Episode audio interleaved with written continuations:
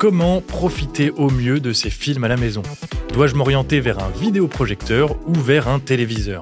Je vais tenter de répondre à un éternel débat. Comme souvent avec les produits tech, il y a énormément de références et il y en a pour tous les budgets. Dois-je craquer pour l'image grand format d'un vidéoprojecteur pour organiser des sessions cinéma dans le salon ou est-ce qu'une télé me suffira? Lequel des deux offre la meilleure qualité d'image? Et puis, est-ce que c'est pas un peu trop cher un vidéoprojecteur? Bref, ça peut sembler compliqué, mais on va essayer d'y voir un peu plus clair.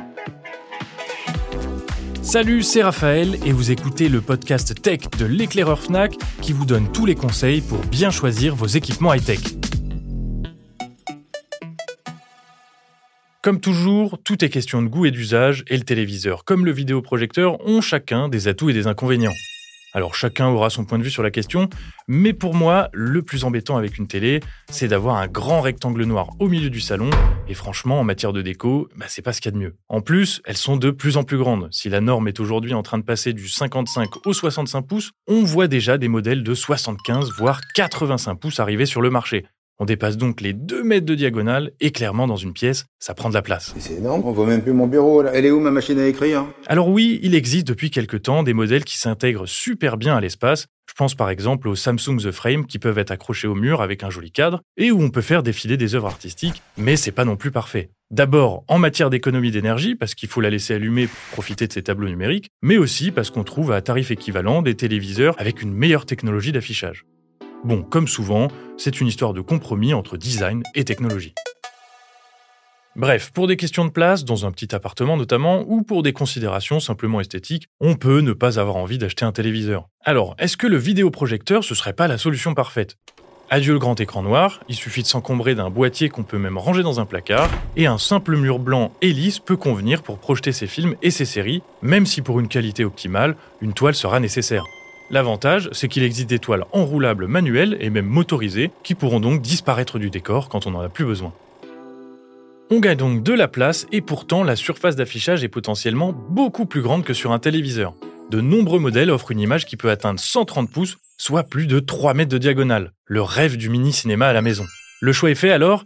Eh bien non, ce serait trop facile. Le vidéoprojecteur offre évidemment quelques inconvénients. Son taux de contraste et sa luminosité maximale sont souvent limités, notamment en entrée de gamme. Concrètement, avec un produit d'entrée de gamme, les zones noires de l'image peuvent apparaître grisâtres et ce qui est projeté sera un petit peu terne, surtout en plein jour ou si on laisse des lumières allumées dans la pièce. Résultat, il faut être dans le noir complet pour profiter pleinement de son contenu. Pas forcément pratique pour déguster sa soupe de courgettes sereinement. C'est vrai, les modèles les plus haut de gamme seront moins confrontés à ces problèmes, avec le HDR notamment, qui permet d'augmenter la luminosité de l'écran pour que tous les détails apparaissent bien à l'image, même dans les scènes très sombres ou très lumineuses. Mais dans ce domaine, les télés sont clairement plus efficaces. On peut les regarder fenêtre ouverte en plein été sans problème, et elles profitent de technologies d'affichage comme l'OLED avec des contrastes infinis. Pour les jeux vidéo, il sera également plus facile de trouver une télé adaptée avec un taux de rafraîchissement plus rapide. La fluidité des images sera meilleure, un élément important surtout dans le multijoueur compétitif. Et petite parenthèse santé, le vidéoprojecteur a clairement l'avantage du point de vue de la fatigue oculaire. Si la télé émet directement de la lumière vers nos yeux, l'image du vidéoprojecteur est pour sa part réfléchie et donc moins nocive. Un point à ne pas négliger pour les personnes sensibles et pour ceux qui aiment binge-watcher des séries tout le week-end. Sans trop rentrer dans le détail, si tout comme moi la qualité d'image est quelque chose d'essentiel pour vous, dites-vous que vous pourrez dénicher d'excellents téléviseurs 4K et OLED autour de 1000-1500 euros.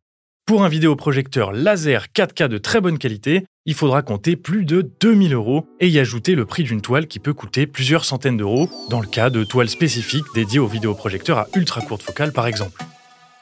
Alors ne vous inquiétez pas, tout le monde n'est pas aussi extrême que moi et il existe des vidéoprojecteurs bien moins coûteux. Il est donc tout à fait possible de profiter de soirées cinéma en famille ou entre amis en déboursant quelques centaines d'euros seulement, mais il faudra faire quelques concessions sur la qualité d'image. Certains modèles sont par ailleurs très pratiques à transporter, notamment les picoprojecteurs qu'on peut trouver autour des 200 euros pour les moins chers et qui, comme leur nom l'indique, sont très compacts. Je vous conseille toutefois d'investir un peu plus si vous pouvez vous le permettre, car on trouve de bons rapports qualité-prix autour des 500-600 euros. D'autres, comme les ultra courses focales, s'installent juste devant le mur, ce qui évite d'avoir un vidéoprojecteur au-dessus de la tête, mais là les prix s'envolent puisqu'il faudra débourser autour de 1000 euros minimum, et la facture peut grimper jusqu'à plus de 5000 euros pour les meilleurs. Bref, il y en a pour tous les goûts, et tous les budgets. Vous l'aurez compris, il y a de nombreux éléments à prendre en compte et les cas d'usage sont différents. Globalement, les téléviseurs offrent une meilleure qualité d'image avec de meilleurs contrastes, une luminosité plus élevée et ils sont relativement moins chers, mais les grands modèles prennent de la place et ne sont honnêtement pas très esthétiques. Le vidéoprojecteur nécessite une mise en place potentiellement plus complexe et s'utilise presque toujours dans la pénombre, mais on y gagne en style, en facilité de transport et en diagonale d'écran pour en profiter façon cinéma. c'est trop classe Alors, pour votre setup idéal, plutôt vidéoprojecteur ou télé? Je vous laisse me dire ce que vous préférez. Et on se retrouve bientôt pour un nouvel épisode du podcast tech de l'éclaireur Fnac.